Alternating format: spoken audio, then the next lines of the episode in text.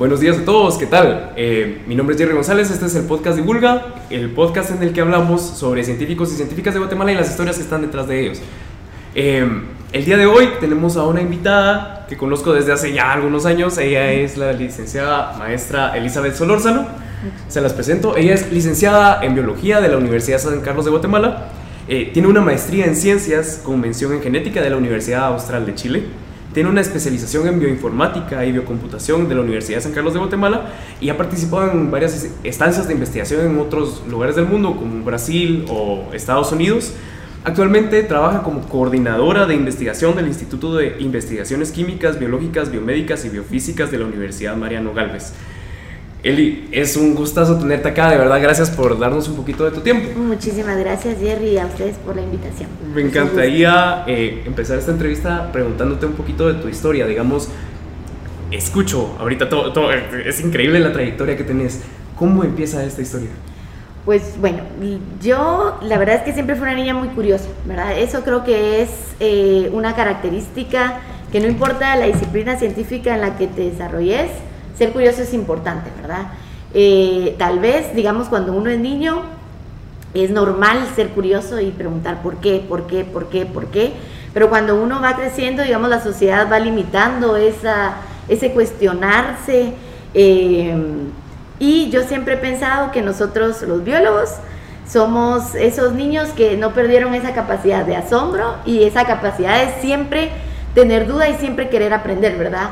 Digamos, uno nunca siente que sabe suficiente, conforme va aprendiendo más, eh, se da cuenta que falta mucho por aprender y existe esta disposición siempre al aprendizaje, a, a dejarte maravillar por cosas nuevas, ¿verdad? Entonces, siempre fui una niña curiosa, eh, yo no sabía que existía la biología en Guatemala, ¿verdad? O sea, sí sabía de biólogos y todo, pero eran como los biólogos de Discovery, ¿verdad?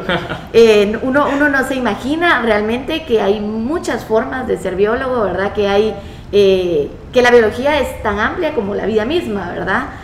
Entonces, al principio, digamos, yo siempre tuve un gusto por los animales, me encantan, ¿verdad? Amo los animales. Y cuando era muy chiquita creo que pensaba más que iba a ser veterinaria. Okay. Pero eh, de repente pensaba, si se me muere un animal, yo me muero con él, no voy a poder, no, no soy capaz, ¿verdad? Entonces me di cuenta que por ahí no iba mucho mi, mi interés. Y afortunadamente yo digo que mi vida eh, eh, o mi desarrollo en la vida científica ha estado rodeado de muchas mujeres inspiradoras, muchas mujeres que me han despertado ciertas características, ¿verdad? Mi mamá es trabajadora social y digamos de alguna forma también por ahí hay cierta curiosidad, cierta curiosidad por conocer el contexto social en el que se desarrollan las personas, en ver más allá de la realidad nada más propia, ¿verdad? Entonces creo que también eso, eso, eso fue una fuente de inspiración. Y entonces cuando está, ya estaba como en el, en, el diversificado, tuve una maestra que no era bióloga, pero era, pues tenía una formación en FPM de biología. Mm, sí, sí. Y entonces, pues realmente nadie enseña mejor algo que cuando tiene pasión por lo que está enseñando, ¿verdad? Entonces justamente a ella le gustaba la biología, ella nos dio biología y fue de las mejores maestras que tuve, ¿verdad? Y casualmente mi hermana en ese tiempo ya había entrado a la universidad y tenía un libro de biología y yo agarré el libro y de verdad me fasciné, ¿verdad? O sea, me encantaba y eh, sobre todo la parte de la genética, ¿verdad? Entender un poquito cuando empezamos a ver las leyes de herencia, ¿verdad? Las leyes de Mendel, cuestiones un poquito al inicio sencillas, básicas. A mí me fascinó y yo dije, yo quiero ser bióloga y quiero estudiar ah. genética, ¿verdad? ¿Cuántos años tenías cuando empezaste a ojear este Como 16, ah, 15, 16. Sí, sí, ya, ya tenía. Sí, sí, sí, ya estaba más grande, ¿verdad? Y mm, entonces un día en una plática, por eso también digo que siempre hay mujeres relacionadas en mi historia, porque en una plática, yo estoy en un colegio solo de mujeres, en una plática con unas amigas fue como, es que yo quisiera ser bióloga, pero no química bióloga, porque yo sabía que existía la química biológica, pero yo no quería ser química bióloga, ¿verdad? Entonces, yo quisiera ser bióloga, pero bióloga, o sea, no, no quiero ser química bióloga, eh, pero como no existe en Guatemala esa carrera, ¿verdad? Y de repente una amiguita fue como, no, sí, sí existe, mi hermana estudia biología en la San Carlos. Y yo, en serio, no, e, esta es la luz, ¿verdad? Yo sabía que quería ser bióloga y de ahí en adelante creo que uno siempre duda de algunas decisiones que toma en la vida. Yo creo que ser bióloga sí es algo que hasta el día de hoy, no sé cómo vendrá el futuro, pero hasta el día de hoy a pesar de las dificultades de desarrollarte en esta área en un país como Guatemala, ¿verdad? Eh, no, no, no dudo de esa decisión, ¿verdad? Creo que, creo que es una decisión que me hace muy feliz y que, que me hace que mi trabajo sea algo que me llena de alegría todos los días, ¿verdad? No, no, es, algo, no es una carga, no es, no es un pesar, ¿verdad? Siempre ha sido así, siempre ha sido eh, un proceso emocionante. Sí. Y creo que, es, que tiene mucho que ver con, con, esto de la ciencia, ¿no? Con la curiosidad, el, ver, el, ojear tu libro de ciencias naturales y que, que ver tanto, ajá, que, no sé qué. Eso creo que era una motivación que, que, traemos, ¿no? Seguro. Y digamos, en el área de genética, pues yo siempre pensé, bueno, voy a estudiar biología y después, cuando termine, voy a estudiar algo de genética, ¿verdad? Okay. Pensaba que en la carrera no había nada, digamos que durante mi carrera de pregrado no iba a poder estar en contacto con nada de cuestiones de genética ni biología molecular, hasta que igual eh, cuando nos toca hacer una práctica, nosotros tenemos una práctica que se llama DS, ¿verdad? Experiencias docentes con la comunidad, en cuarto año de la universidad. Eh, yo platicando otra vez con una amiga le dije como, es que yo quisiera hacerlo en algo de genética, pero no sé en qué por supuesto, yo pensaba en genética, en genética de vertebrados, ¿verdad? Pensaba en genética de la conservación, en ah, animalitos.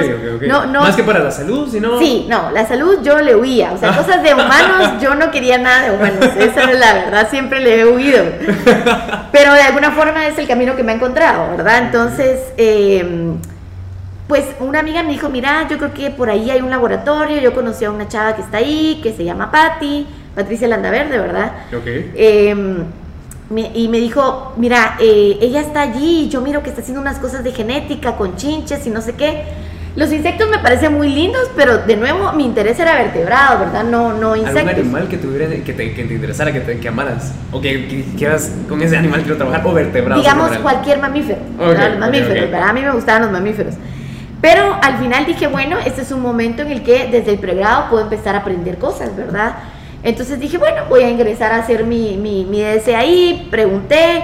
La verdad es que para mí fue súper sencillo entrar, nadie me conocía, yo era muy tímida, entonces no conocía como a mucha gente. ¿En qué laboratorio es? En el laboratorio de entomología aplicada y parasitología. Ah, en ok, ok, ok. ah, en ENAP, en, la escuela de biología. En la escuela de biología de la USAC. Entonces, pues fui y le pregunté a, a, a, la coordinadora si podía entrar y me dijo, sí, mira, bienvenida, ¿verdad? Empezar. Eh, y empecé por ahí, de nuevo ahí este laboratorio se eh, dedicaba muchísimo, o se dedica todavía, al estudio de la enfermedad de Chagas, ¿verdad?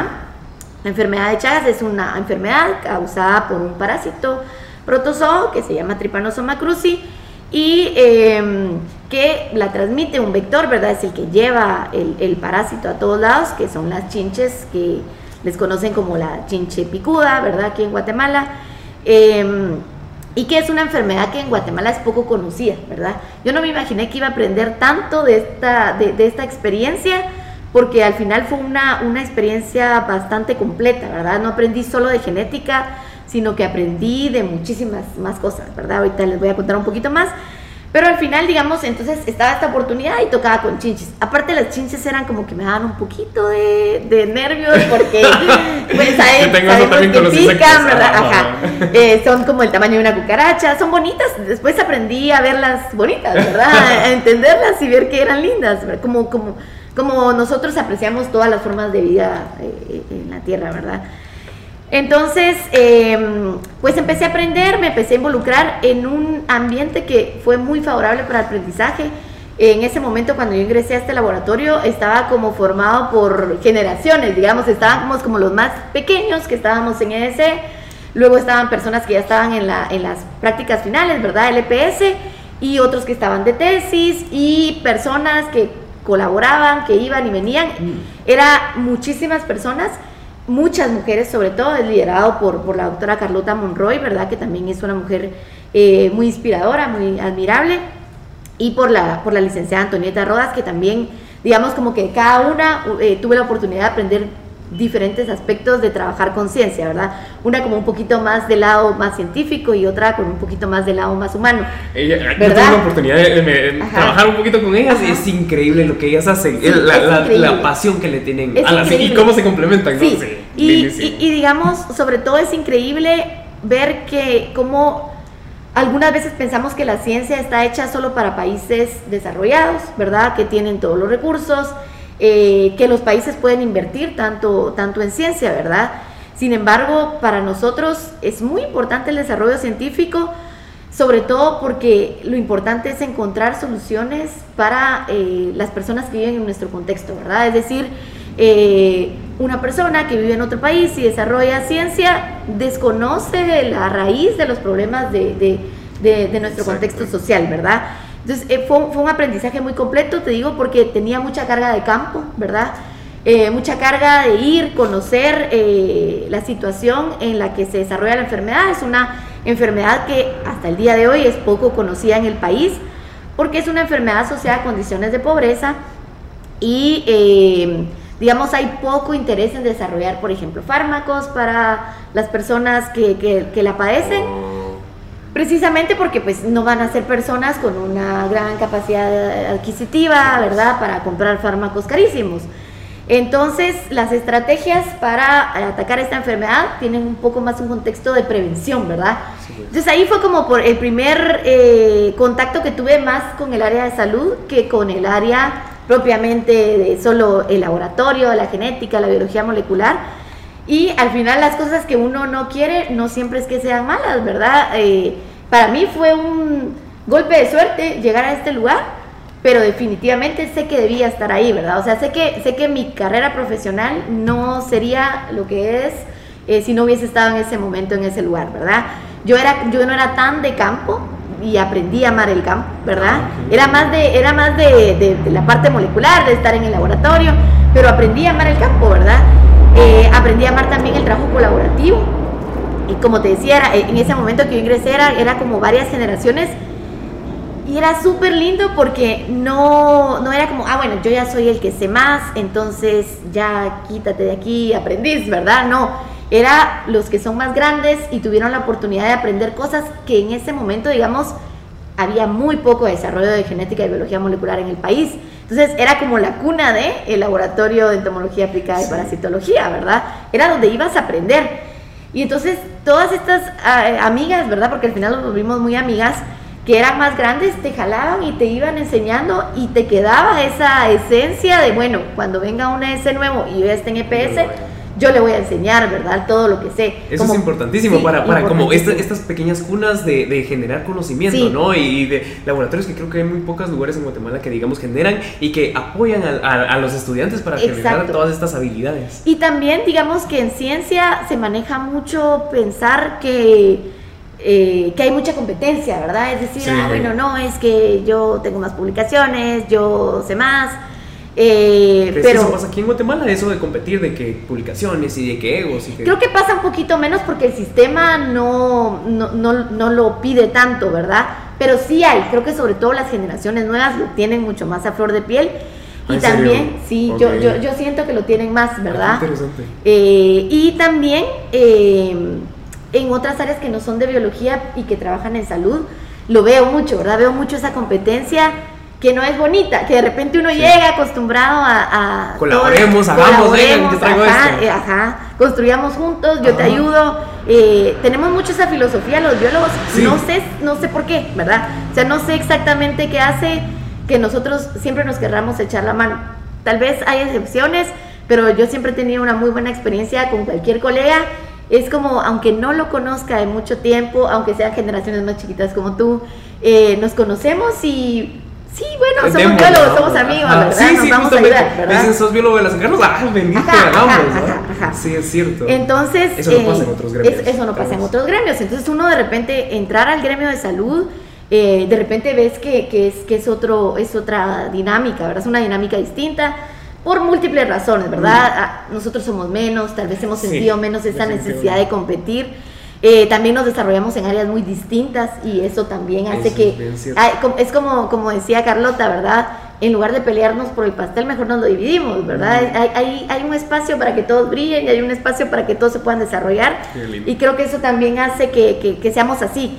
Y la otra cara es que también creo que aprendemos a trabajar con muchas limitaciones en cuanto a tecnología, en cuanto a recursos, y entonces como sabemos que cuesta conseguirlos, también queremos compartir, ¿verdad? O sea, si si yo tengo la oportunidad de tener esto, pues ten, ¿verdad? O de conseguir ciertos conocimientos, como decía en la parte de genética y biología molecular, en Guatemala cuando nosotros empezamos era, era muy poco desarrollada, ¿verdad? Ahora ya hay mucho más. Eh, pero entonces era como, bueno, yo salí de Guate, aprendí esto, vení te enseño si quieres aprender, ¿verdad? Porque yo sé que aquí no hay, no es como, bueno, a mí me costó que te cueste, no, no, ¿verdad? No, no, no tenemos esa esencia, no, no, no somos así.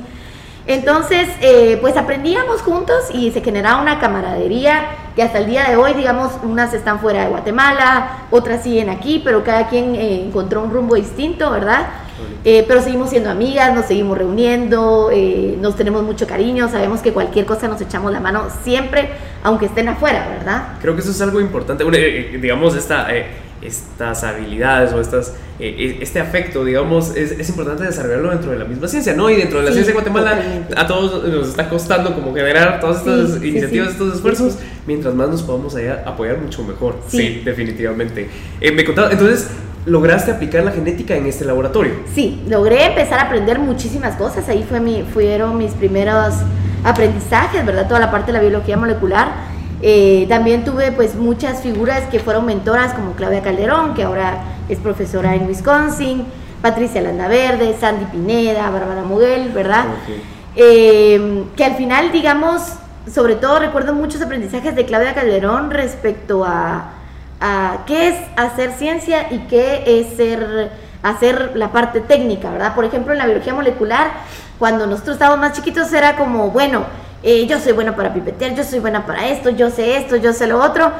Eh, pero al final, digamos, eso es como seguir una receta y hacer ciencia es saber que estoy poniendo una gota de tal cosa porque eso va a tener tal efecto, ¿verdad? Entonces, hacer muy crítica, eh, a, siempre detenerse y preguntar qué estás haciendo, ¿verdad? creo que eso fue un aprendizaje también muy importante que lo tuve desde el inicio y que después fue, me acompañó y fue muy útil para mi desarrollo durante la maestría, ¿verdad? Cuando yo llegué después, bueno, después me gradué, hice, mi, hice mi, mi, EDC, mi EPS, mi tesis, todo lo hice eh, en LENAP. Y después cuando me gradué, pues quería seguir aprendiendo. Nosotros también siendo estudiantes todavía metíamos proyectos para financiamiento. Esto fue otro aprendizaje que adquirí ahí, ¿verdad? Aprender a decir, bueno, esta es mi idea y creo que el país debería invertir en esta idea y es importante por esto, ¿verdad? Eso es, eso, eso es un aprendizaje que no, que no tenemos durante la carrera, pero que es fundamental, ¿verdad? Es decir, eh, ¿cómo te convenzo que mi idea está buena, que me deberías de dar dinero para, para desarrollarla, ¿verdad? ¿Y cómo, cómo lograste eso? Ajá, pregunta, porque a mí también me interesa. Ah, pues mira, realmente a, partir de ensayo y error, ¿verdad? Y, y de trabajar de nuevo en colaboración con quienes ya habían tenido otra experiencia, ¿verdad? Entonces escribíamos proyectos juntos, teníamos el apoyo, digamos, siendo estudiantes uno no obtiene financiamiento, pero escribíamos en proyectos en conjunto y después siempre Carlota nos echaba la mano, ¿verdad? O sea, ella los coordinaba y todo, entonces eh, aprendimos con muchos nos también, ¿verdad? hay, hay, que aprender, en la ciencia hay que aprender a no tener miedo al no, a no tener miedo a que te digan eso no está bien, porque la única oportunidad que tenés de aprendizaje es saber que algo no lo hiciste bien y no está mal equivocarse, ¿verdad? O sea, es bueno para tu formación como científico y para tu formación como ser humano, aprender que no siempre tenemos la razón, ¿verdad? Que no siempre lo vamos a hacer bien y está bien, ¿verdad? Está bien equivocarse, está bien hacer las cosas mal porque es una oportunidad de aprendizaje, ¿verdad? O sea, aprendimos a esto y durante un tiempo estuve trabajando en varios proyectos de muchas cosas distintas, todo lo que fuera de genética y que yo me pudiera involucrar. Trabajé con murciélagos, trabajé, mi el primer proyecto en el que trabajé fue de murciélagos, eh, después trabajé con abejas, eh, en, en, en, Chagas, por supuesto, durante mucho tiempo. Eh, También calabaza, ¿no? Con calabaza. sí, yo con calabaza, dije, ok, un poquito aquí, un poquito por aquí, por aquí, por aquí. Y era también por eso, porque no mucha gente trabajaba la parte de biología molecular, ¿verdad? Entonces como que generábamos siempre estas alianzas. Incluso todavía funciona un poquito así, ¿verdad? Eh, justo ahorita me estoy reencontrando un poquito con colaborar con un proyecto eh, de murciélagos de, del, doctor Sergio Pérez, ¿verdad? Que al final, pues eso, ¿verdad? Eh, por ahí ellos tuvieron algunos inconvenientes y yo ahora estoy en el instituto. Bueno, necesitan. Colaboremos. Colaboremos. Ah, qué buenísimo, qué buenísimo. ¿Verdad? Eso, eso creo que, que es bien, bien importante.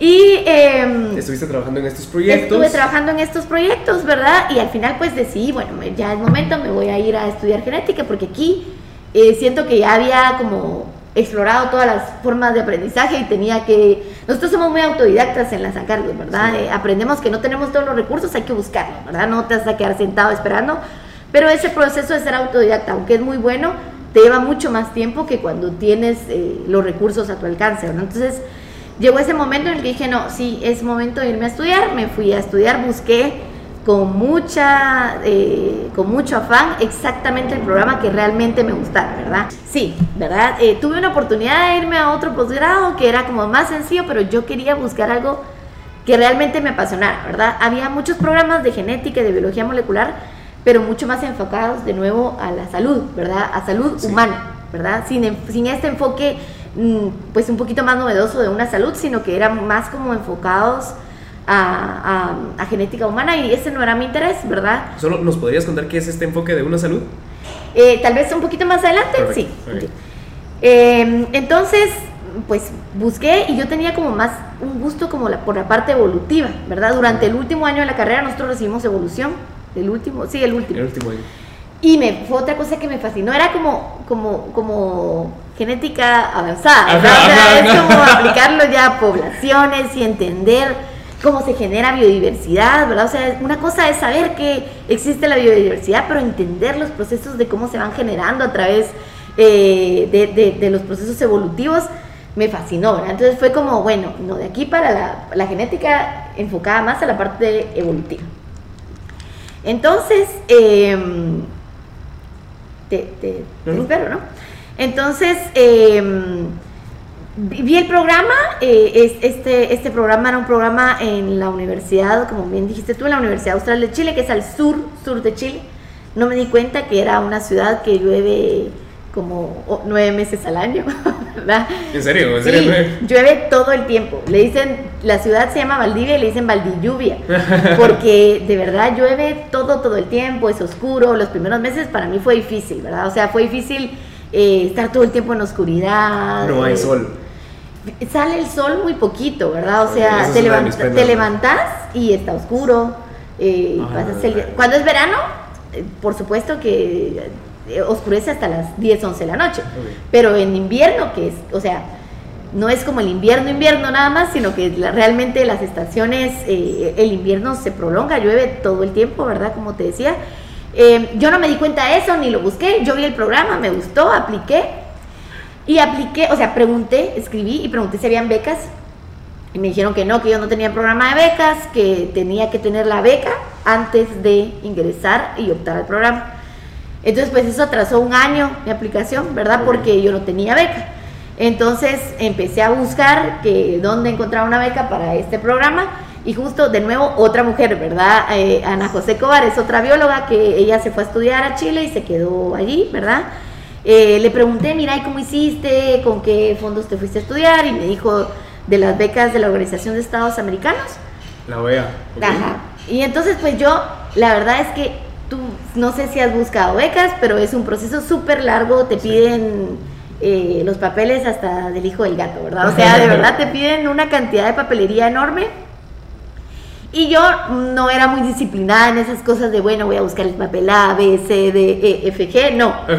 Y entonces fue como que lo fui dejando al tiempo y luego una amiga mía, de nuevo otra mujer, eh, me dijo, mira, yo voy a aplicar porque era como un programa bastante amplio. Había una beca, pero era para cualquier disciplina, para irte a Brasil o a Argentina o cualquier parte de Sudamérica. Y ella iba a aplicar para irse a Brasil. Pero era una sola beca o, era varias una sola beca. Una sola beca para Era una sola beca para, todo, para todo. Y no solo para ciencias biológicas, para cualquier cosa. Una sola beca. Era, eran los juegos del hambre. era así, ¿verdad? Entonces, pues bueno, yo lo fui dejando al tiempo y ella súper linda me dijo, mira, aquí está la hoja con todo lo que necesitas, hacelo ya, una semana antes de que terminara la aplicación. ¿Esto en qué, qué mes? Como, eso, creo que fue como en marzo o abril, Ok, ¿verdad? ok, ok. Ajá. Una semana antes. Una semana antes, una o dos semanas antes, ¿verdad? O sea, esa una o dos semanas antes yo no dormí, pero tuve todo, o sea, empecé a buscar todos los requisitos y los tuve listos y ya, ¿verdad? Y apliqué. Al final mi amiga se quería ir a Brasil, ajá, pero para Brasil necesitabas tener el idioma. Y entonces ella, pues, metió, o sea, uno tenía, eh, en esta beca uno tenía como, ponía bueno, yo tengo tres opciones de universidades y programas a los que quiero ir. Está la opción Ah, sí. 1, 2 y 3. esto es lo que yo quiero. Sí, y entonces como que el sistema de becas, primero te ganas la beca y después gestiona, bueno, ¿será que lo reciben en esta universidad que ya puso como opción A? Ok. Si te reciben, excelente. Y si no, prueban con la segunda y luego prueban con la tercera, ¿verdad? Obviamente mi primera opción era esta universidad en Chile, ¿verdad? Entonces, ella al final puso entre sus opciones Brasil, pero no tenía el certificado de idioma. Entonces, y le dijeron, mira, tienes que cambiar tus opciones.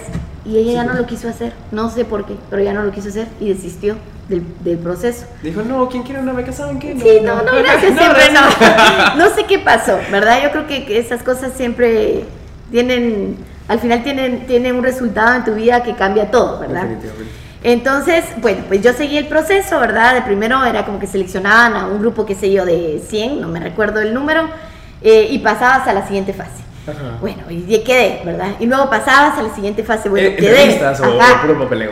Eh, en puro papeleo en las primeras fases y después ya la entrevista, ¿verdad?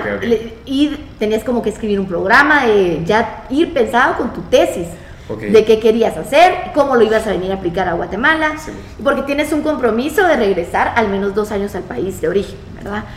Entonces, pues yo lo hice todo y em, fue un proceso súper largo. Yo veo que otras personas optan y se van al ratito, ¿verdad? Mi proceso fue súper largo, quizá porque era muy competitiva, ¿verdad? O sea, eh, había mucha gente aplicando para una sola beca, ¿verdad? Al final dieron dos durante ese año. Eh, y bueno, eso fue, te decía, en marzo y me avisaron que gané la beca en diciembre. En diciembre. En diciembre. Fueron nueve meses. Fueron nueve trámite. meses de puro trámite. Wow. Ah, porque era como, bueno, de todos ellos mandamos seis a la sede de la OEA en Washington y ellos deciden. ¿Te mandaron? O sea, Ah, no, los mandaban los papeles. Ah, Ajá, ok. Los papeles, la entrevista y todo, y ellos decidían. Entonces, eh, al final en diciembre me dijeron, sí, eh, quedaste, no Ah, sé qué súper feliz, ¿verdad? Pero tenían que hacer el proceso de, de la universidad, pero los procesos de la universidad cerraban en diciembre. Entonces tuve que Ay, esperar un año para que hicieran la postulación, porque ya no, o sea, las postulaciones ya habían cerrado, Ah, ¿verdad? qué terrible. Y, pero la buena noticia es que quedé, ¿verdad? Entonces me fui. Sí, y esperabas el año, Ajá, pero que ajá, fuera lo que ajá, fuera. pero yo dije, bueno, a- a- a- así será. Y entonces, pues me fui y, y estuve ahí los dos años. Fue una experiencia eh, sumamente enriquecedora. De nuevo, también eh, mi tutora fue una mujer. Eh, normalmente uno llega y trabaja en los proyectos de los profesores, ¿verdad? O sea, ellos ya tienen sus financiamientos y todo. Pero yo iba con muy. Bueno, yo voy a estudiar afuera, pero yo quiero que lo que yo genere se aplique para Guatemala, ¿verdad? Entonces yo iba con mi idea de proyecto y eh, pues empecé a ver durante, los primeras, durante las primeras semanas como qué profesor eh, tenía un poco el perfil de lo que yo quería aprender, ¿verdad? Ella es eh, bióloga marina, es la doctora Leila Cárdenas, que actualmente es, eh, es la decana de la, de, la, de la universidad allá. y trabaja con genética de poblaciones, pero marina, ¿verdad? Porque ahí en Valdivia ya está cerca de la Antártida. Entonces ahí eran Oh. casi todos trabajaban con cosas más de organismos marinos, ¿verdad? Pero ella aplicaba la genética de poblaciones y a mí lo que me gustaba era la genética de poblaciones. Ok. Eh, que es un poquito entender cómo, si están conectadas o no poblaciones, ¿verdad? Es decir, si estamos hablando de una población grande o poblaciones subdivididas y entender cómo eso tiene una incidencia en procesos evolutivos, ¿verdad? Es decir, cómo se van generando formas eh, novedosas. Entonces yo hablé con ella y le dije, mire, yo tengo esta idea, de parte de la, del ENAP hay un proyecto que tiene financiamiento para la parte como de secuenciación, ¿verdad? Yo, yo ya iba pensado como qué técnica, todo, ¿verdad? Yo ya tenía la idea de qué quería, había que pulirla, muchísimas cosas que no sabía en ese momento y que aprendí junto a ella. ¿Qué era lo que tú querías hacer? Eh, digamos, eh, nosotros teníamos una pregunta de investigación que era que eh, la enfermedad de Chagas pues tiene regiones como hiperendémicas, ¿verdad? Que hiperendémico quiere decir que es una enfermedad que está presente durante mucho tiempo en una alta tasa. Ok. Estas regiones hiperendémicas está Jutiapa y El Salvador, la parte que colinda justamente con, con Jutiapa, ¿verdad? Pero nosotros veíamos una diferencia importante en cuanto al comportamiento de la enfermedad, ¿verdad? Era como el parásito era mucho más agresivo en esa parte del Salvador y no entendíamos mucho por qué, si estaban a la par, el vector era el mismo, eh, si bien el vector tiene como una variación gradual, eh, una variación genética gradual, ¿verdad? En esa región era lo mismo. Entonces, eh, por ahí como que nos entró un poquito más la pregunta por la parte del parásito, ¿verdad? Entonces ya em, se empezaban a utilizar secuencias de nueva generación, ¿verdad? Secuenciación de nueva generación, que es esto de no estudiar solo un fragmentito del genoma, sino estudiar genomas completos simultáneamente. Todo el ADN, digamos. Todo el ADN, todo el ADN. Y ya estaba allí Lucía Orantes, de nuevo otra mujer, que estaba haciendo, que es guatemalteca, pero estaba haciendo el doctorado en, Chile. No, en Vermont. Ah, ok. En Vermont, en Estados Unidos. Y ella iba a utilizar para su tesis de doctorado eh, esta técnica, ¿verdad? En la que lo que se hace básicamente es como tener un resumen de todo el genoma y con eso vas calculando frecuencias de, eh, de genes y con eso entiendes un poquito cómo es la dinámica evolutiva y la dinámica poblacional, ¿verdad? Entonces ella lo iba a hacer con la chinche y yo dije, bueno, si hay fondos, ¿por qué no metemos unas chinches de este lugar? Y ella usa la, la información de las chinches y nosotros y yo uso la información del parásito, ¿verdad? Oh, okay, entonces, entonces al final pues yo les presenté la propuesta, o sea, yo tuve que vender mi idea con mi, mi tutora en Chile, y tuve que vender mi idea con Guatemala, con Elena y con Vermont. Ah, sí puede sí, Porque la parte experimental la iba a ir a hacer a Vermont, ¿verdad? A Estados Unidos. Entonces, al final mi asesora me dijo como, bueno, sí, está bonito, entrémosle, yo te asesoro. Un y entonces, pues ella es súper linda, la verdad es que yo creo que yo entendí que era un tutor de investigación hasta que estuve con ella. Realmente alguien que, que, que estaba al lado tuyo eh, y que digamos, tal vez no es como nosotros en la, en la USAC cuando tenemos revisores de tesis y eso es como que revisen un documento, te manden cosas y ya, no, con ella fue todo el proceso juntas, ¿verdad? O sea, ¿qué quieres hacer? Esto, esto, ah, bueno, ¿y cómo vas a responder esto? ¿Qué herramientas quieres usar? Lee este artículo, lee este otro. Desde el planteamiento. Desde el planteamiento, todo, todo, todo. O sea, yo tenía una idea muy vaga, pero cómo analizarlo, eh, toda esa parte no tenía ni la más mínima idea. Entonces después hice la parte experimental en Vermont y esto implicaba utilizar herramientas que yo desconocía hasta el momento, que eran las herramientas bioinformáticas. Yo sabía cero. Yo me recuerdo que cuando hice lo, como los exámenes de admisión a la U, me dijeron, bueno, usted como que puede ser veterinaria, biología, agronomía, todo como muy ciencias biológicas, pero nada que tenga que ver con computadoras, me dijo la psicóloga que analizó mi prueba. Y dije, ay, sí, no, a mí no me gustan las computadoras, yo no quiero saber nada de computadoras.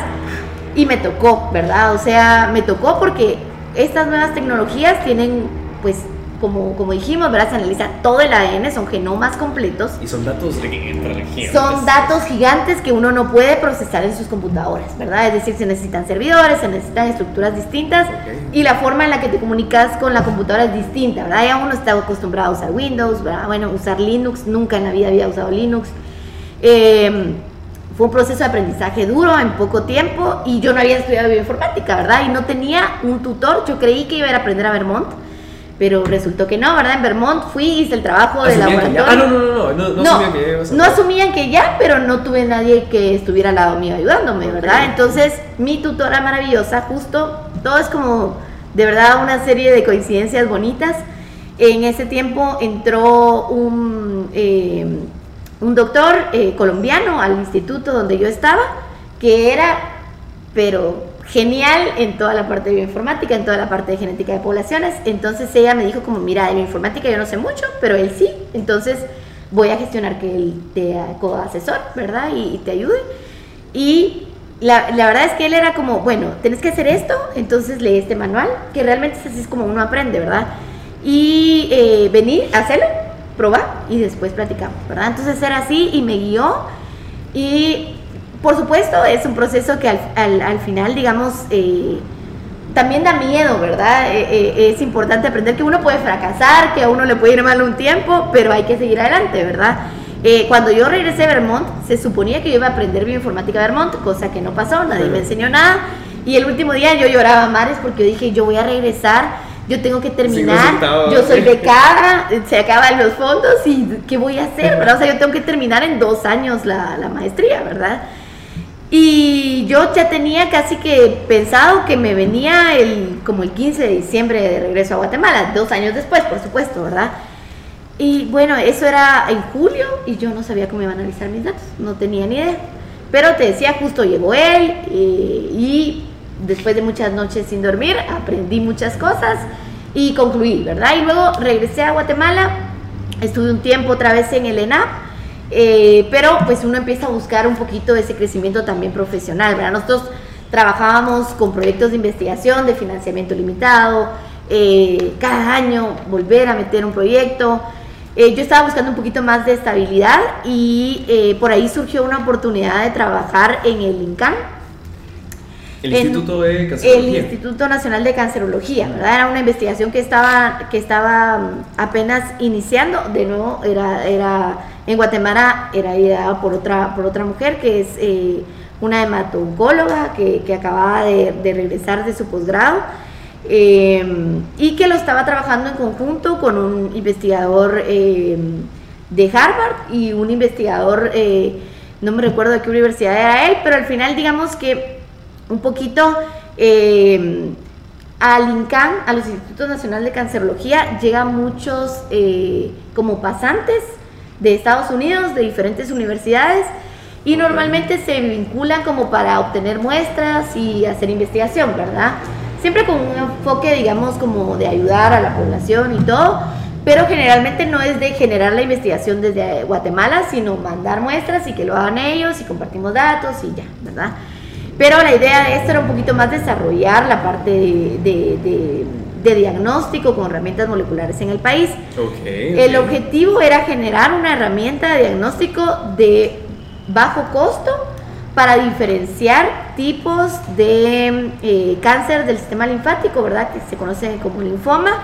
Que digamos, escuchamos linfoma, pero hay como 90 y algo tipos distintos de linfoma saber qué tipo específico es tiene, hace toda la diferencia en cuanto al tratamiento y en cuanto al pronóstico eh, de, mejora del paciente, ¿verdad? Por eso es importante.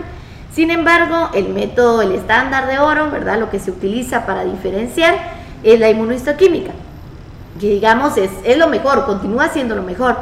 Pero el problema es que la inmunohistoquímica es muy cara para los pacientes de INCAN, ¿verdad? INCAN llega muchísimo paciente que algunas veces ni siquiera puede pagarse el pasaje desde donde vive, en una ciudad remota, ¿verdad? En una, en una localidad remota. Eh, y entonces, digamos, si bien tiene un programa como INCAN es, es eh, público-privado, ¿verdad? Tiene, como, tiene, una, tiene un financiamiento estatal, pero realmente es una institución privada. Entonces los fondos son limitados y el cáncer es una enfermedad muy cara, ¿verdad? Entonces, si bien podían acceder a tratamiento, los el diagnóstico lo pagan porque primero necesitan el diagnóstico para acceder al financiamiento. ¿Es más caro el diagnóstico que el, tratamiento? No es más caro el diagnóstico que el tratamiento, pero el tratamiento podían, digamos, podían optar a, que, a, tener financiamiento del del, ah, bueno, del tratamiento, pero necesitaban el diagnóstico. El, Estado daba de alguna El Estado daba, el, Ministerio de Salud da cierta cantidad de fondos para tratamientos de personas del Sistema Nacional de Salud, ¿verdad? es decir, si van referidos del Roosevelt, del San Juan, etc. Pero el problema es que para que puedan optar necesitan llevar el diagnóstico. Sí, ajá. Y necesitas el diagnóstico. Necesitas el diagnóstico, pero el diagnóstico es demasiado caro, ¿verdad? O sea, había inmunohistoquímicas que podían acceder hasta 3.000 quetzales y sabemos que 3.000 uh, quetzales es no algo... es algo que tenés así solo para tener. ¿verdad? Una, una, pregunta, ok. Primero, bueno, primero contanos, ¿qué es eh, este diagnóstico inmunohistoquímica? ¿Qué, qué, qué, Mira, de esta parte yo no soy muy experta. la inmunohistoquímica es un poquito más de la parte de la, de la patología, ¿verdad? Es decir eh, hacen tinciones del, del, tejido y un patólogo revisa y em, pues con esto desarrolla el diagnóstico, ¿verdad? Ah, ok, a, como viendo en el microscopio, viendo cómo se ve. Ah, perfecto, ok, ok. Con tinciones específicas y eso que sí sale de mi campo de conocimiento. no, y lo otro que te iba a consultar es, ¿qué tanta incidencia de linfomas hay a, nivel nacional? O sea, pensando en que el, INCAN recibe a toda la gente del país, ¿o, hay más otras instituciones que...? Mira, sí digamos hay eh, ciertos tratamientos en los hospitales nacionales, ¿verdad? Mm, Pero el INCAN es como el especializado en, cáncer, ¿verdad? cáncer, sí. Linfoma no es un, no es un, eh, un cáncer como de alta incidencia en el país, hay otros peores, ¿verdad? Como el cervicouterino, que es triste porque es totalmente prevenible, pero eh, falta educación y precisamente por eso no se previene. Ahora ya hay mucho más conciencia de vacunar a las niñas de VPH, por ejemplo. ese es el que surge por el, el virus exacto, del papiloma ajá, ¿no? Exacto. Okay, okay, okay. Pero, eh, pero digamos, continúa siendo un cáncer eh, de incidencia alta. El, y que podría ser y que podría, que podría es ser cierto, En es otros cierto. países no lo es, ¿verdad? Wow. Entonces, el linfoma realmente no tiene tanta incidencia, pero eh, con un buen tratamiento en personas jóvenes puede ser curable, entonces por eso es importante, ¿verdad? Porque normalmente eh, se presentan personas muy jóvenes, ¿verdad? Ok, o sea, o, eh, diga, eh, pensando en personas jóvenes, me imagino que no tiene tanto que ver con el ambiente, sino con la genética. Eh, ¿O fíjate sí? que no, sí tiene que ver, algunos tienen que ver ¿En con el, sí, de hecho hay, hay, hay hubo una demanda por ciertos agroquímicos, ciertos pesticidas que generaron un tipo de linfoma eh, que hasta donde se fue ganada, ¿verdad? ¿Aquí en Guatemala? No, no aquí en Guatemala, En pero, pero, pero sí eh, fue contra una, contra una compañía grande, ¿verdad? Por, por el uso de ciertos pesticidas De que causaban un tipo de linfoma en específico, ¿verdad? Entonces, digamos, em, el objetivo de, de nuevo de, de- de este, de estos científicos, ¿verdad? Esta, idea no fue mía, sino e- era una idea de ellos. Yo me involucré un poquito más adelante en el proyecto. eh, era generar esta herramienta y al final para hacerlo había que generar también ciertas capacidades en INCAM, ¿verdad? De allí, de, esta iniciativa, de esta doctora, eh, eh, de la doctora Fabiola, se me fue el apellido, pero Fabiola, pero Fabiola. está en INCAM, eh, pues ella consiguió fondos y al final, pues por ahí, un, un área que estaba destinada como a baños y no sé qué, se convirtió en un laboratorio súper lindo de, de biología molecular, el primero del, del, del Del INCAM. y que sigue trabajando por ahí, ¿verdad? Porque creo que hay, creo que ahorita está justo, hay dos biólogos por ahí, más chiquitos, ¿verdad? Creo que es... Camilo, tal vez, y, ¿o no? y Juan. Y Juanca, sí, Juan, pues. Ajá. Ok, sí. ese es el primer laboratorio de biología molecular que había en el Instituto de, sí. de Cáncer. Sí, ese es el primer laboratorio. Hasta de este entonces. Sí. Y eso fue hace un par de años, ¿no? Eso fue en 2017. Una, Sí, empecé en, una, en el descanso de un- con una mesa ahí empolvada, eh, revisando libros. Eso, yo empecé revisando libros de historias clínicas, de cosas que yo no tenía la más mínima idea, tratamientos. Eh, al- te decía que empecé como curadora de datos de una base de datos en la que iba a poner toda la información de los bloques de parafina que nosotros encontrábamos de pacientes que tuvieron linfoma desde el 2006 hasta el 2016. Después se amplió hasta el 2017. Pero yo empecé como esto y, y después fue como, bueno, no, si se va a hacer, eh, pues hagámoslo bien, ¿verdad? Eh, y pues fuimos ahí diseñando el laboratorio. Después me fui a, hay una red latinoamericana de, de linfomas, ¿verdad? Eh, y pues yo ya empecé ahí como, bueno, esto de curar datos lo puedo hacer, pero a mí lo que me gusta es la genética, ¿verdad? Entonces, entonces quiero aprender de algo más, ¿verdad? Por ahí hay algunos virus que son oncogénicos, ¿verdad? Es decir, que desarrollan cáncer.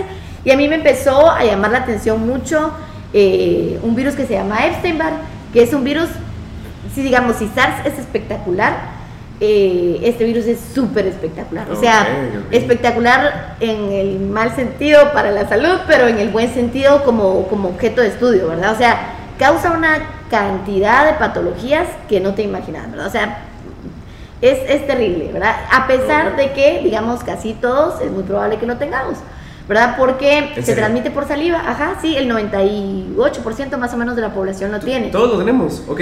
No todos, no, ver, o sea, es lo tendríamos 98%. que ver, ¿verdad? Pero sí, digamos, es eh, la incidencia es bastante alta. Es el mismo que causa la mononucleosis, la enfermedad del beso. Sí, ese. Ah, ese es. Pero Ah, si te das cuenta, en Guatemala conoces poca gente que le habrá dado mononucleosis. Sí. Mm, Por las prácticas que tenemos higiénicas, ¿verdad? Por ejemplo, la premasticación. El- las mamás de repente prueban algo y se lo dan al bebé, ¿verdad? Ajá. Y se transmite por saliva. Ajá. Nosotros somos como, ay, a ver, dame tu vaso, me lo tomo. Eh, ajá, en ¿verdad? países desarrollados son como mucho más higiénicos en ¿En estas cosas. serio? Y si te das cuenta, da mucho más, por ejemplo, en Estados Unidos, en países europeos, da más mononucleosis. Nosotros la Wow. más chiquitos y entonces no, no se desarrolla esa. Ah, mira, qué interesante. Por nuestras prácticas, por, por cuestiones culturales, nos da de más chiquitos y entonces eh, no tenemos como tanta. No tenemos mononucleosis, pero entonces sí se desarrollan otras cosas terribles, como Ah, por ejemplo eh, eh, ciertos tipos de cáncer, ¿verdad? Sí, pues. Eso no pasa en estos, en estos, en estos Sí pasa, pero menos, ¿verdad? Eh, ajá, ellos lo adquieren como ya más grandes, ¿verdad? Entonces nosotros casi que vivimos con él durante mucho tiempo, ¿verdad? Te entiendo, te entiendo. Incluso lo encontraron en Lucy, en, en, en Lucy, el, el, humano. Ah, ajá. Ajá, eh, en el homínido en realidad, el homínido Lucy, encontraron que estaba infectado con, con, con el virus, ¿verdad? Y entonces lo asociaba mucho justo a, esta, a estas prácticas de premasticación, ¿verdad? Las mamás tenían que probar que estaban comiendo antes de dárselo a sus bebés, ¿verdad? Nosotros medio lo conservamos, pero ella sí era por un motivo de supervivencia, ¿verdad? Es decir, voy a probar esto, a ver si no me muero y después se lo doy a mi bebé, ¿verdad?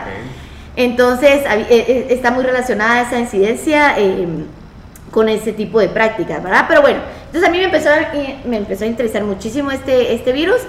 Y así me fue que me fui a hacer una estancia al, al INCA, ¿verdad? Al análogo del INCA en Brasil, a un laboratorio de oncovirología. Entonces por ahí pues empecé a ver un poquito más del virus y todo, ¿verdad? Em, la verdad me, me gustó muchísimo, eh, pero al final, digamos, eh, después yo me, yo, yo me salí de, del INCA, ¿verdad? Habían ciertas cosas como que tal vez eh, la parte en que realmente a mí me interesaba no la estaba pudiendo desarrollar con la celeridad que quería, ¿verdad? O sea, yo ya quería trabajar en eso y eso iba un poquito más lento, seguía como mucho en la parte de curación de datos.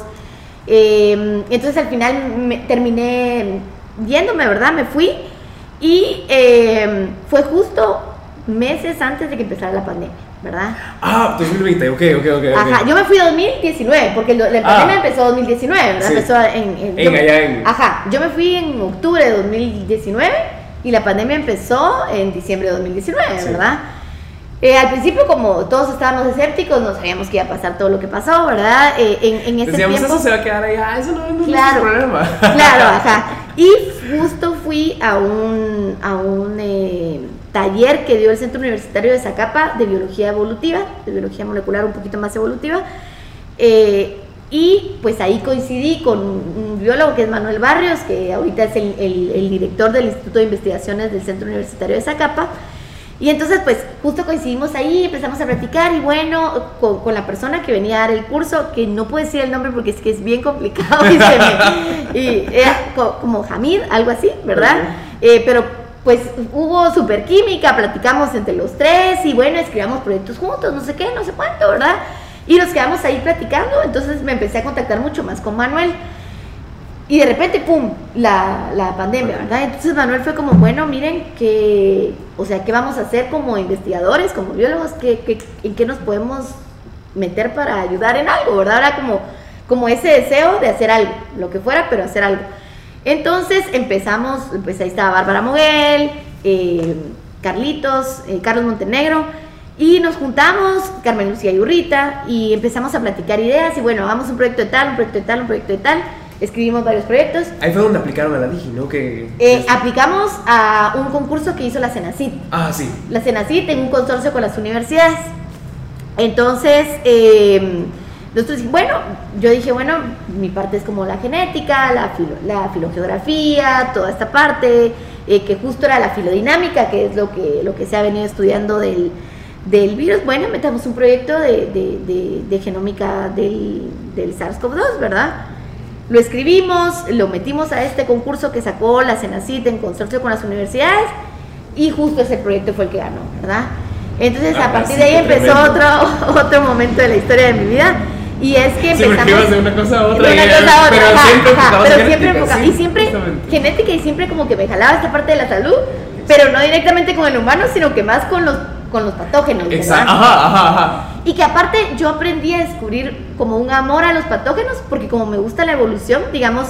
Sabemos que los vertebrados tienen ciclos de vida súper largos y no podemos ver evolución en tiempo real hoy por hoy con la pandemia todo el mundo vio evolución en tiempo real de un virus, ¿verdad? Exacto. Entonces, esa era la parte fascinante del, del Epstein-Barr y que luego le encontré el gusto al SARS-CoV, ¿verdad? Y lo increíble también es cómo a través de los patógenos has encontrado cómo de alguna manera mejorar la calidad de vida de las personas, ¿no? Que, que, es como hacemos nosotros en exacto, ciencia. Exacto, realmente nosotros íbamos, no íbamos con ningún afán de, bueno, seamos los primeros que... No, nosotros íbamos con el afán de, bueno, estamos en este momento histórico y nos toca hacer algo, ¿verdad? Nos toca hacer algo en Guatemala, hay que entrarle, miremos qué hacemos, ¿verdad? Lo escribimos, ganamos, pero la mala noticia era que el premio era un, un reconocimiento y no teníamos fondos. ¿Ese era el premio? Ese era el premio. No había fondos. No habían fondos. ¿Cómo nombré? No habían ¿Es, fondos. ¿Es en serio? No habían fondos, lo que nos iban a dar es como un entrenamiento para vender la idea como más como, como con instituciones eh, privadas, ¿verdad? Cosa que nosotros no teníamos ni la, ni la más mínima idea, Bueno, ¿verdad? bueno. Era como, bueno, preparen un pitch y nosotros, ¿qué es un pitch? Mi novio es mercadólogo, entonces de repente por ahí le preguntaba, bueno, mira, ¿y esto qué es? Ah, bueno, es que prepares, que vendas tu idea, no sé qué, en un tiempo pequeño, que sea... Pero claro, te- para nosotros, digamos, yo eh, me gusta muchísimo la docencia, ¿verdad? Eh, es otra parte de, mi vida en las ciencias que, en la que he estado muy vinculada. Me gusta mucho, pero eh, uno aprende a poner las cosas como en términos un poquito más sencillos y comprensibles, pero no para alguien que, que trabaja en cuestiones como más, eh, qué sé yo, económicas. Eh, Sí, la ¿cómo cosa es que, ajá, no? ¿cómo los Ajá. convences, verdad? La cosa es que no convencemos a nadie que no trabajara en ciencias. Eh, y al final, pues tuvimos la buena fortuna. Bueno, nosotros metimos el proyecto también a Digi. Ok. Pero entonces Digi dijo, no, no les doy los fondos porque ya ganaron el premio con la Cenacid. Y fue como, no, por favor, la Cenacid no nos dio dinero. Entonces que no tuvimos que que no dio explicar, dinero. ajá, con el director de Digi que no habíamos ganado dinero. O sea, nuestro proyecto había ganado, pero en lo que no había ganado era, era en originalidad porque era un proyecto que habíamos presentado en Cenacid. Ah. Pero lo habíamos presentado, pero no nos habían dado fondos. Entonces, ¿qué hacíamos, verdad? Al final, eh, sí nos dieron un financiamiento pequeño, ¿verdad? Un financiamiento pequeño solo para reactivos. Para nada más. La secuenciación genómica para nosotros continúa Uy, sí, no, siendo sí, ajá. carísima, ¿verdad? Ajá. Entonces, fue bueno, ¿qué hacemos? Justo en la premiación estaba el doctor San José. El doctor San José es eh, el director del Instituto de Investigaciones eh, Químicas, Biológicas, Biomédicas y Biofísicas de la Mariano Galvez, Ok. donde están, que fue el primer lugar donde hubieron secuenciadores de nueva generación en Guatemala y es el lugar más grande de secuenciación genómica en Guatemala, ¿verdad? ¿Cómo es el universo? ¿Cómo es el universo? Exacto. Entonces, él cuando, cuando nos premiaron, habló y dijo, bueno, saben que en la universidad tenemos este equipo, está allí, si podemos apoyarnos y no sé qué. Y yo dije, momento, en este preciso instante voy y le hablo. O sea, terminó la hablar. y yo lo fui a hablar. Ok. Yo soy súper tímida, pero, pero dije, bueno, es hoy o es tu- nunca. tu Ajá. pitch, ¿no? Ajá, no, no preparé nada. Solo llegué y le dije como, bueno, eh, es que como usted nos dijo que cualquier cosa, la verdad es que no tenemos dónde hacerlo, porque no teníamos el equipo, Sí. por supuesto. Ah, sí, claro, escríbeme. Y bueno, me da de una vez su correo. Que no fue mentira. Casi que en el diploma escribí. Te escribí su correo, le escribí. Y luego por ahí estaba otra mujer, Alejandra Sierra, eh, Sí, sí. que también estaba como conectada con toda la parte del concurso, ¿verdad? De, de los que hicieron el concurso, porque participaron de nuevo todas las universidades. Entonces con Alejandra fue como, mira, fíjate que el doctor José me dijo tal cosa, bueno, platiquemos. Eh, y ya pues luego fui con la directora técnica, que es Rebeca Méndez, que actualmente es mi jefa, ¿verdad? Eh, y con el equipo de las, de nuevo, mujeres que eh, trabajan en secuenciación, eh, en la parte del laboratorio de secuenciación genómica en La Mariana. Hicimos química, ellas hicieron toda la parte, de la, la parte del wet lab, ¿verdad? La parte del laboratorio. Y pues faltaba conseguir los fondos de los reactivos, ¿verdad? Conseguimos los fondos de los reactivos con la que Digi. Ajá. buenísimo. Parte, parte puso también la Mariano, ¿verdad? Al final es- son proyectos sumamente caros, ¿verdad? Entonces, eh, parte, parte lo, lo hicieron ellos. Fue un proceso también largo y desgastante. ta- Lo más difícil, no me lo vas a creer, pero lo más difícil fue conseguir muestras. De todo el Sistema? Nacional de Salud nos dijeron no. Todos nos dijeron no, ¿no? ¿Por qué no? ¿Te daban razones? Mm, una de las razones fue como que el proyecto era un poquito más por intereses eh, personales, más que por intereses para la población. Como que a ti te interesaba Ajá. saber. Ajá, Ajá, era, tú, solo tú querías. A ajá, no pesar que todos los que estábamos trabajando en ese momento estábamos trabajando a honor. Regresando al podcast, me estabas comentando de. Que lo más difícil fue conseguir muestras. Es cierto. Quizá porque al principio, digamos, fue, una, fue en una etapa muy, muy inicial de la, de la pandemia. Ahora todo el mundo entiende la importancia de la vigilancia genómica en este, la, de, de- de patógenos de importancia eh, eh, para salud, ¿verdad? Pero en ese momento tal vez no era tan claro. Entonces nosotros acudimos a muchas instancias, al Coprecovid. Coprecovid siempre se mostró como muy deseoso de, de ayudarnos, pero donde teníamos siempre la puerta cerrada fue como en el Sistema Nacional de Salud para darnos las muestras. No sé si era porque tal vez ellos ya estaban preparándose también para hacerlo, ¿verdad? Que, que, que después pasó, ¿verdad? Ah, ok. Pero la respuesta después de mucho tocar y tocar y tocar puertas fue no. En donde obtuvimos el primer sí importante fue eh, con el Hospital Herrera Herán. Ellos nos dijeron, sí, bueno, eh, es importante para el país tener este conocimiento, nosotros los apoyamos en lo que necesiten. Y realmente fue eh, esto que platicábamos desde el inicio, el trabajo colaborativo, ¿verdad? O sea, al final es, yo creo que el trabajo colaborativo nace de entender que va para un bien común más importante de tu beneficio personal, ¿verdad? Todos los que estábamos involucrados, de nuevo estábamos trabajando a honorem, ¿verdad? Fue un trabajo eh, que al final, digamos, tal vez la parte científica no fue tan difícil como lo fue toda la parte de gestión, obtener fondos, obtener muestras, Ah, sí. obtener permisos. Eh, todo eso fue lo más desgastante y pesado del proyecto, ¿verdad? Eh, Como casi todos los proyectos aquí en Guatemala, ¿no? O sea, el, administrar, el Sí, gestionar. yo digo que ese proyecto hasta perdí la vesícula por ese proyecto porque De tanto enojo. Sí, pues de tanta preocupación, Ah, ¿verdad? O sea, como de no lograr, no lograr, no lograr, no lograr lo que era más sencillo, ¿verdad? No lograr lo que era más sencillo que era tener las muestras, ¿verdad? Sí. Entonces finalmente pues lo logramos y eh, en noviembre secuencia- se secuenció en Guatemala por primera vez eh, SARS-CoV-2 con nuestro equipo de Ah, investigación. y eso fue ¿verdad? una noticiona. Yo me Sí, acuerdo y me, fue me encanta cabal. noticia Ahorita estaba viendo esta imagen que les hicieron ustedes, de ustedes científicas. científic- y Ajá, una caricatura. Ajá, Sí, ajá, era una combatiendo el caricatura, COVID. sí. Y por supuesto, porque esto era eh, información importante y necesaria para generar una estrategia para poder abordar el coronavirus. Ajá, pero digamos, al final, el- el- creo que algo importante a resaltar es que nosotros nunca tuvimos esta idea de que iba a ser algo noticioso, de que iba a ser algo como que la gente iba, iba a conocer tanto. Nuestro objetivo realmente era hacer algo, o sea, era como nuestro papel de científicos en el país en ese momento. Algo tenemos que hacer, lo que sea, ¿verdad? aunque sea trapear pisos, pero algo teníamos que hacer para ayudar a lo que estaba pasando a nivel mundial y que nos estaba golpeando tan fuerte en Guatemala, ¿verdad? Entonces, pues terminó así esa historia, logramos secuenciar, ¿verdad? Fue, fue, fue bien importante para, para, para, para nuestro equipo y para el país que, que se generaran estas primeras secuencias. Más adelante, pues ya vino esta conciencia importante de, de, de entender por qué es necesaria la vigilancia genómica en los países. Muchos países ya contaban con ellas, sin embargo, la respuesta fue distinta, ¿verdad? Historias de éxito como México, Sudamérica, era el trabajo colaborativo, lo hizo todo, ¿verdad? Es decir, eh, allí no era una institución nada más secuenciando y analizando e investigando, sino universidades, centros nacionales, hospitales privados, todos se unieron por un bien común, ¿verdad? Eso te iba a preguntar, digamos, ¿qué digamos, de- eh, generan estos resultados?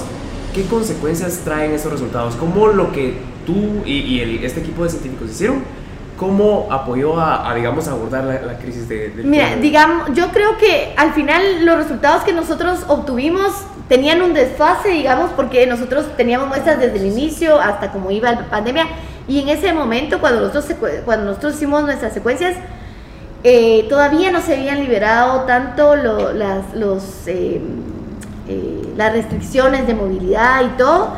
Sí nos dimos cuenta, por ejemplo, en nuestros análisis sí pudimos observar que cuando se abrieron las fronteras, la diversidad se disparó. ¿verdad? La diversidad viral se, se disparó. Y eso ya era una alerta importante, ¿verdad? Todavía no habían circulando variantes de, de importancia epidemiológica en el país. Fue justo antes de, de eso, ¿verdad? Entonces, eh, creo que también lo, que, lo importante fue ese empujón a, a otros, a otras instituciones a decir, bueno, hay que hacerlo, ¿verdad? Al final el Laboratorio Nacional de Salud ya, ya tiene implementada esta vigilancia genómica ¿De ahorita. Sí, ellos, ellos tienen su... su ¿Y están haciendo sistema. secuenciación? Ellos hacen secuenciación. Todos estos boletines cuando sale, bueno, eh, ya está circulando tal variante es porque el Laboratorio Nacional está generando sus secuencias y ellos están haciendo sus reportes, ¿verdad? Mira, qué increíble cómo el proyecto que ustedes empezaron y que generaron resultados, eso abre la puerta para que empiecen a... a- a- Sí, digamos, al final creo que fue una necesidad a Sí. nivel mundial y que, y que, y que obviamente tarde o temprano tenían que, que involucrarse, ¿verdad? Pero eh, al final nosotros demostramos que se podía hacer en Guatemala, ¿verdad? Que muchos países centroamericanos todavía no lo hacían hasta hace, hasta hace poco, que se podía hacer en Guatemala, que teníamos el recurso humano sobre todo, ¿verdad? Y, y- y- y- los equipos y todo. Entonces, que, que era algo que, que, era necesario implementar y, que de nuevo ahora, hoy por hoy ya está implementado, ¿verdad? Eh, también, digamos, el Laboratorio Nacional empezó un poco más tarde, ASI, la, eh, la Asociación de, de, Salud Integral creo que se llama, okay. Ellos también hicieron un esfuerzo importante en secuenciar antes de que empezara el Laboratorio Nacional de Salud, ¿verdad? Durante 2021 ellos generaron muchas secuencias también, ¿verdad? Eh, otra cosa que yo lo veo como una ganancia importante es que nosotros trabajamos en conjunto con personal de la Universidad del Valle, la Universidad Mariano Galvez y la USAC, ¿verdad? Entonces, creo que nosotros sí aprendimos la lección de trabajar en equipo sin importar la bandera, sin importar de dónde, de dónde venís, eh, sin importar tu disciplina. Yo trabajé con químicas biólogas, ¿verdad? Todas las que hicieron la parte del laboratorio de secuenciación son químicas biólogas, que hoy pues son mis compañeras de trabajo, ¿verdad? Eh, pero pues nació de ahí, ¿verdad? Nació de, nació de decir, de nuevo, trabajemos juntos porque es lo que necesita el país, ¿verdad? Qué buenísimo. ¿Y ahora estás trabajando en Y ahora estoy trabajando ahí a partir de este proyecto, pues como que conocieron un poquito más mi trabajo eh, y, y, pues luego hubo una oportunidad, eh, el, el instituto está tratando como de darle mucha más fuerza a la investigación. La verdad es que el instituto, aunque se llama Instituto de Investigaciones, mucho tiempo estuvo dedicado a brindar recursos de docencia, ¿verdad? Es decir, okay. preparaban todos los laboratorios de docencia de los que se forman en las áreas de ciencias biológicas en la Universidad Mariano Alves. Entonces, eh, ahora hay un enfoque muchísimo más importante en promover la investigación, ¿verdad? De tal cuenta, pues ya ahorita, ya en este año se han generado varias publicaciones, estamos bastante felices con eso, ¿verdad? Eh, y pues, es, pues fue otro reto completamente distinto, ¿verdad? Aquí estoy como coordinadora de investigación y te decía que es investigación en un montón de áreas, es química, biológica, biomédica y biofísica. El área biofísica todavía no está desarrollada, pero sí hay investigaciones en el área química, en el área biológica y en el área biomédica. Entonces, pues yo estoy trabajando con proyectos todavía en colaboración con el Centro Universitario de Zacapa. Tenemos un proyecto DIGI, que es una siguiente fase de SARS-CoV, eh, que estamos trabajando también en conjunto con el IX. El IX después de este proyecto nos buscó y entonces oh, ahora, ahora estamos trabajando con ellos. Y eh, también hay otro proyecto de la doctora Carmen Lucía Yurrita, que es de metabarcoding de polen, ¿verdad? Que es un poquito entender oh, qué, pla qué plantas de, de polen, de qué plantas están llevando las abejitas con eh, herramientas moleculares, ¿verdad? Sabiendo que el ADN de qué, de, de polen de qué hay ahí, ¿verdad? Ah. Todo al mismo tiempo, ¿verdad? Eso lo estamos trabajando también en colaboración. El otro que te contaba el doctor Sergio Pérez, que este, digamos, eh, sí es un proyecto de ellos y nosotros solo estamos aportando un poquito, ¿verdad? Los otros dos proyectos sí son proyectos que se gestionaron en, en colaboración, ¿verdad? El de Metabarcoding y el de y en la segunda fase de SARS-CoV. Y pues por ahí también pues hay, pro, hay proyectos de metabolómica de café, que es un poquito entender eh, qué metabolitos producen los cafés nacionales. Oh. Es de química, es del área de química, que, que es que, que, pues por ahí están unas químicas eh, pues bastante brillantes desarrollando esta idea. ¡Hala, qué increíble! Eh, hay, um, hay un proyecto por ahí de, de, de sistemas educativos de nutrición. hay, hay, hay una veterinaria ahorita en el equipo eh, que también está trabajando con, con, también este enfoque de una salud, que es un poquito un enfoque que yo aprendí estando en la ENAP y que tiene que ver con que eh, estas enfermedades con las que he trabajado, muchas zoonóticas o de origen zoonótico, que quiere decir que eran enfermedades que eran exclusivas de animales y que después eh, por un salto evolutivo llegaron al humano y algunas, eh, pues como SARS-CoV, fueron súper exitosas y otras un poquito menos, como, como Chagas, ¿verdad? Eh, entender cómo nuestra salud depende eh, de, de, un enfoque más integral, ¿verdad? Más holístico, que tiene que ver con cómo nos desarrollamos con la naturaleza, eh, qué tan respetuosos somos con la naturaleza y cómo eso no solo es por ideología, no solo es por amor a la vida silvestre, sino que también es por nuestra propia salud, ¿verdad? O sea, sí o sí tenemos que tratar de una forma armoniosa y respetuosa los recursos naturales, porque o es porque nos nace por amor, o es porque estamos viviendo ahorita encerrados por pandemia, porque, porque justamente no tuvimos este respeto por, por, por la naturaleza. ¿verdad? Sí, pues entender que nuestro bienestar, digamos, está relacionado de alguna manera con el, el ambiente. Exactamente, que está, exactamente. Entonces, exactamente. este, eh, por, por, lo que medio he leído, este, este enfoque de una salud te incluye el ser humano, la salud del ser humano, como siempre se ha abordado, eh, y también el ambiente, ¿no? Exacto. Y también eh, los animales. creo yo, pero, y, no solo los animales, digamos, que están adentro de la naturaleza, sino también el ganado, digamos, todas, estas prácticas de, cómo... Sí, y, digamos, sin que, se, sin que estuviera como etiquetado como una salud, ya el ENAP era el, era el enfoque que siempre se implementó, ¿verdad? El ENAP se conformó durante mucho tiempo no solo por, por biólogos, ¿verdad? Era un equipo de químicos biólogos, había una antropóloga maravillosa, eh, Xochitl, eh, que al final, digamos, nos, nos, ayudó a entender que uno no puede llegar e imponer un sistema de cómo prevenir eh, enfermedades con lo que nosotros sabemos, ¿verdad? Sino llegar a las comunidades, entender cómo se desarrollan, aprender de ellos y juntos generar estrategias que sean útiles y que sean sostenibles en el tiempo, ¿verdad? Al final, el trabajo que ha hecho la ENAP en, comunidades eh, de zonas hiperendémicas es extraordinario, ¿verdad? La gente al final se adueña de los programas de vigilancia y son ellos los que perpetúan estos programas. Al final, los fondos de financiamiento se acaban, pero el aprendizaje que generan las personas, eso no, no se acaba nunca, ¿verdad? Entonces, eh, aprender eso, ¿verdad? Aprender a llegar a un lugar y siempre con los ojos de aprender, ¿verdad? Sí. Siempre con los ojos del aprendizaje, de entender cómo se, cómo se desarrolla y cómo podemos nosotros colaborar y eh, que nos ayuden también, ¿verdad? Ok, dentro de esto, ¿qué, ¿qué, maneras has encontrado de cómo proyectar la ciencia a la sociedad? Digamos, me contabas un poco de, de proyectos que tenés con, con niñez. Sí, otra cosa importante que yo siempre he pensado, esto que hablábamos de, bueno, yo, yo aprendí esto y si tú quieres aprender, con mucho gusto, yo te voy a contar lo que yo he aprendido y juntos podemos aprender. Yo aprendo de ti y tú aprendes de mí, ¿verdad? Yo siempre he pensado que en la docencia eh, uno está del lado del que da la cátedra, pero siempre terminas aprendiendo algo de tus estudiantes, siempre, ¿verdad?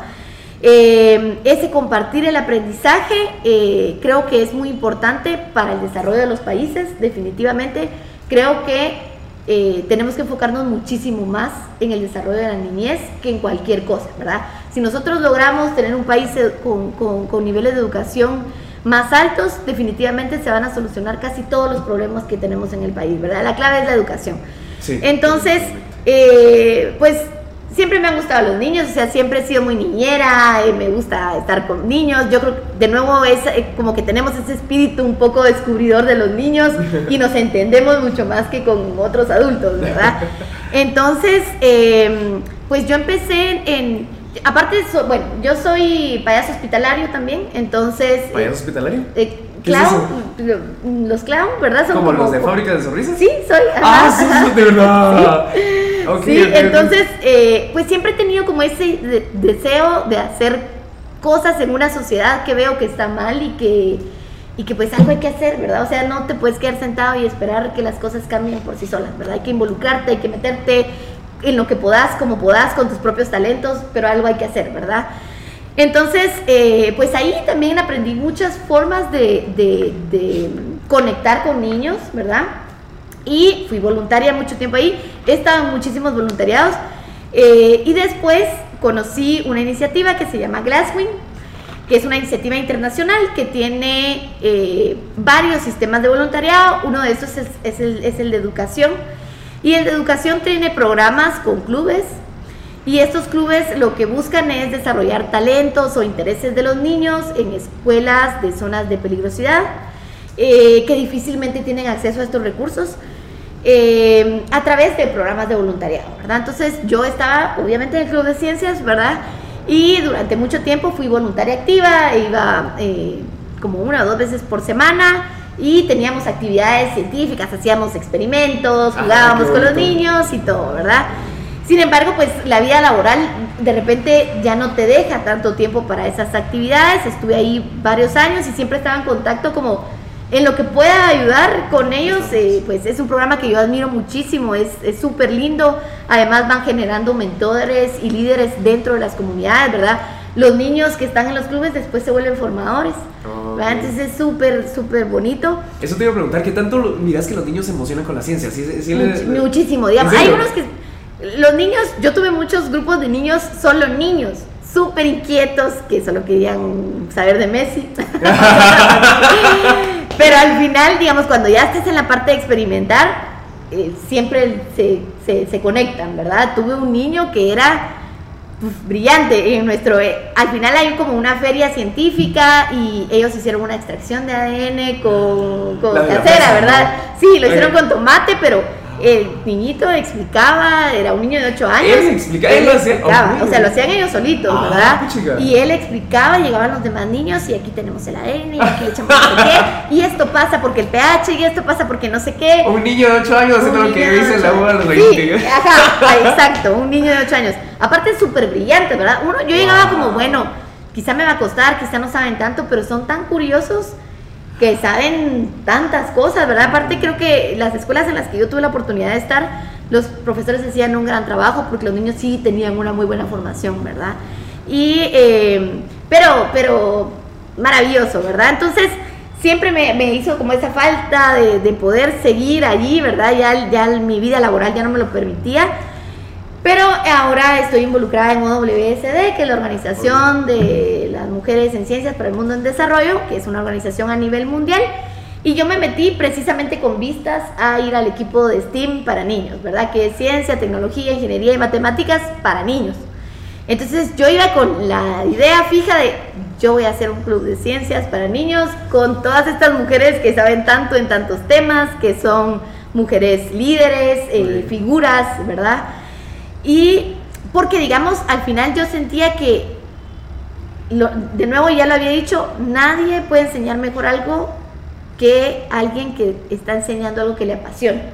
Si yo me pongo a enseñar estrategias de ventas, seguro que voy a fracasar porque no tengo, no tengo el más mínimo talento en eso. Pero de estas cosas que nos gustan, podemos estar hablando horas, ¿verdad? Entonces, em, pues yo quería como que las niñas conocieran estas figuras y que, que sepan que ellas estuvieron en un contexto similar al que ellas viven hoy. Quizá algunas un poquito con más oportunidades, otras menos, eh, pero que sepan que tienen la posibilidad de soñar y si les gusta la ciencia, de vivir haciendo ciencia, que eso se vuelva su profesión de explorar el mundo, de conocer el mundo y que el límite es lo que ellas quieran, ¿verdad? Y es que el tener una, solo con, conocer una, una persona. Te digo, yo conocí a mi maestra que estudiaba en el FPEM para biología y supe que existía la biología como biología como tal, como disciplina. Entonces, creo que sí es muy importante que tengan estas, em, estas posibilidades de contacto, que les hablen con pasión de lo que hacen, que les, que les guste y también porque creo que la ciencia no solo sirve para el que va a ser científico, para el que se va a dedicar a la ciencia. Yo creo que la ciencia tiene algo muy importante que es ese método de aprendizaje que en Sudamérica ya está muy aplicado a los sistemas educativos, que es el método indagativo, ¿verdad? Es el método de buscar, de verdad, de, buscar, de buscar respuestas. Durante la pandemia vimos tanta desinformación circulando, como hubo una explosión de información, también hubo una explosión de desinformación, ¿verdad? En las redes ah, circulaba cualquier cantidad de idea loca, conspiracionista. En los WhatsApps pasaba que le mandaban a tu tía y tu tía lo creía y, uno, y, yo le explicaba a mi mamá, no, Exacto. es no sé ¿verdad? ¿verdad? Exacto. Entonces, ¿por qué lo creemos? Porque no estamos acostumbrados a ser curiosos, porque no estamos acostumbrados a preguntarnos, porque es más fácil entender lo que tiene una explicación muy sencilla eh, sin, sin, buscar más allá, ¿verdad? Sin, sin preguntarnos. Entonces creo que e, esa forma de aprendizaje indagativo, de buscar respuestas, es útil para tu vida entera, ¿verdad? Para que el día que te enfermes busques un poquito más de información y no te quedes solo con que te dieron tal medicina, eh, ojo, que no quiere decir que, ponerse como un poquito como de autodiagnosticarse, poner en Google y saber qué tener, no, no, pero sí informarte, es importante informarte, ¿verdad? Eh, informarte y sobre todo cuestionarte, ¿verdad? Yo les digo a, mis estudiantes, no crean todo lo que yo les digo, o sea, busquen más, ¿verdad? Yo sé unas cosas, pero ni lo sé todo, ni sé todo perfecto, ¿verdad? Entonces, lo más importante que creo que uno puede transmitir, y creo que eso en la, en sacarlos en nuestra formación en biología, lo aprendemos mucho y es a buscar información por nosotros mismos, ¿verdad? Eh, porque no tenemos la oportunidad de aprender todo durante la carrera y necesitamos buscar más. Entonces yo creo que esto es, esto es un elemento de análisis crítico para la toma de decisiones de toda la vida de un ser humano. Entonces, por eso creo que también es importante, aunque no todos los niños se van a dedicar a ciencias, que conozcan esta forma de pensamiento distinto, de preguntarte, de cuestionarte, de buscar más, ¿verdad? Eh, entonces, pues ahorita actualmente con Rocío Silva, Sí, eh, ah, ajá, sí está estamos, estamos ahí en un club de ciencias, que es otra, otra bióloga. También está Crista, que es, eh, ella es química. eh, está, están otras compañeras que se han ido involucrando. Ahora somos un grupo pequeñito, pero De estamos OWSD. haciendo de OWSD Ok. dentro del equipo de STEAM. Pa- eh, para niños, nosotros estamos en nuestro mini equipo de Club de Ciencias que estamos desarrollando con eh, los niños Scout. eh, Ah, con el ya- grupo ya Scout de Guatemala. proyectos. Ya, o sea, mm, lo que tenemos son clubes de ciencia aproximadamente cada dos meses. Eh, está una persona invitada que es experta en su tema y obviamente desarrolla el tema enfocado al aprendizaje en niños, ¿verdad? Entonces aprovechamos que con la pandemia se expandieron mucho estas posibilidades de conexiones remotas, ¿verdad? De, de- de conectarnos eh, por medios digitales y tenemos estos talleres en los que están los niños conectados de diferentes manadas, creo que son, de diferentes grupos scout y pues están ahí, juegan con nosotros, eh, preguntan, lindos, ¿verdad? Lindos como, como, como el estudiante maravilloso que uno siempre quiere hasta en, el, hasta en los posgrados, que es el que pregunta, ¿verdad? ¡Hala, qué increíble! Y qué, qué chilero este esfuerzo de llevar la ciencia a los niños, ¿no? Y que es justo lo que tú decías, la educación desde el principio, desde esta edad tan temprana, tan, tan importante, que, eso, que le va a dar herramientas para el desarrollo- su desarrollo a lo largo de su vida, aunque no se dedique a ciencia, pero... Ajá. Qué increíble. Pues la verdad es que, eh, bueno, eh, eh, terminando, quería preguntarte por tus proyectos que estás haciendo ahorita y tus proyectos futuros que tienes pensado para Eli dentro de estos próximos dos, tres años. Pues la verdad es que estoy muy entusiasmada con estar dentro del Instituto de Investigaciones Químicas, Biológicas, Biomédicas y Biofísicas de, de la Universidad Mariano Galvez. Creo que es una oportunidad justo para, para lo que más me gusta, que es, que, que es este trabajo colaborativo en el que pues uno puede dar un empujoncito para que alguien más desarrolle todas sus capacidades. Eh, creo que, que- estamos creciendo en investigación a un paso más acelerado del que esperaba. Estoy bastante contenta con estos resultados. Eh, proyectos propios, estoy trabajando en este que te decía de SARS-CoV-2, eh, en colaboración con el proyecto de Metabar Coding. eh, y por ahí ya tenemos otras ideas ya, ya para proyectos para el próximo año. Em, pero pues mi meta es seguir, ojalá todo el tiempo que tenga la oportunidad en investigación en ciencias, ¿verdad? Me gusta mucho, que lo llevo de la mano casi siempre con docencia, ¿verdad? Que también es otra de las, de las pasiones que me gusta y por supuesto trabajar también como voluntaria con niños, que al final, digamos, pues uno brinda de su tiempo y todo, pero también como te nutrís de esa energía, de, Sí. de- de esa, de esa buena vibra de los niños, de, de, de- de su inocencia, de su bondad, ¿verdad? Que, que de repente un, tristemente la vamos perdiendo un poquito en la vida adulta, eh, pero, pero sí, te, te- llegas y das un poquito de lo que tenés, pero, pero te vas con un montón de cosas positivas también de regreso.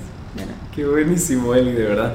Pues te agradezco muchísimo que No, hayas hecho tiempo para venir aquí a platicar. Me, me encanta escucharte porque realmente es muy motivador ver todo lo que estás haciendo, cómo todo lo que aplicas eh, tiene un impacto en la sociedad guatemalteca. Estás cambiando el mundo, pues es No. increíble, de verdad. No. Qué, qué- qué buenísimo. Gracias por, por venir acá, No, gracias por compartirnos un poquito. Muchas gracias Jerry por la invitación, fue un gustazo estar Un contigo. gustazo y gracias a todos los que nos escuchan y nos ven y nos vemos hasta la próxima semana.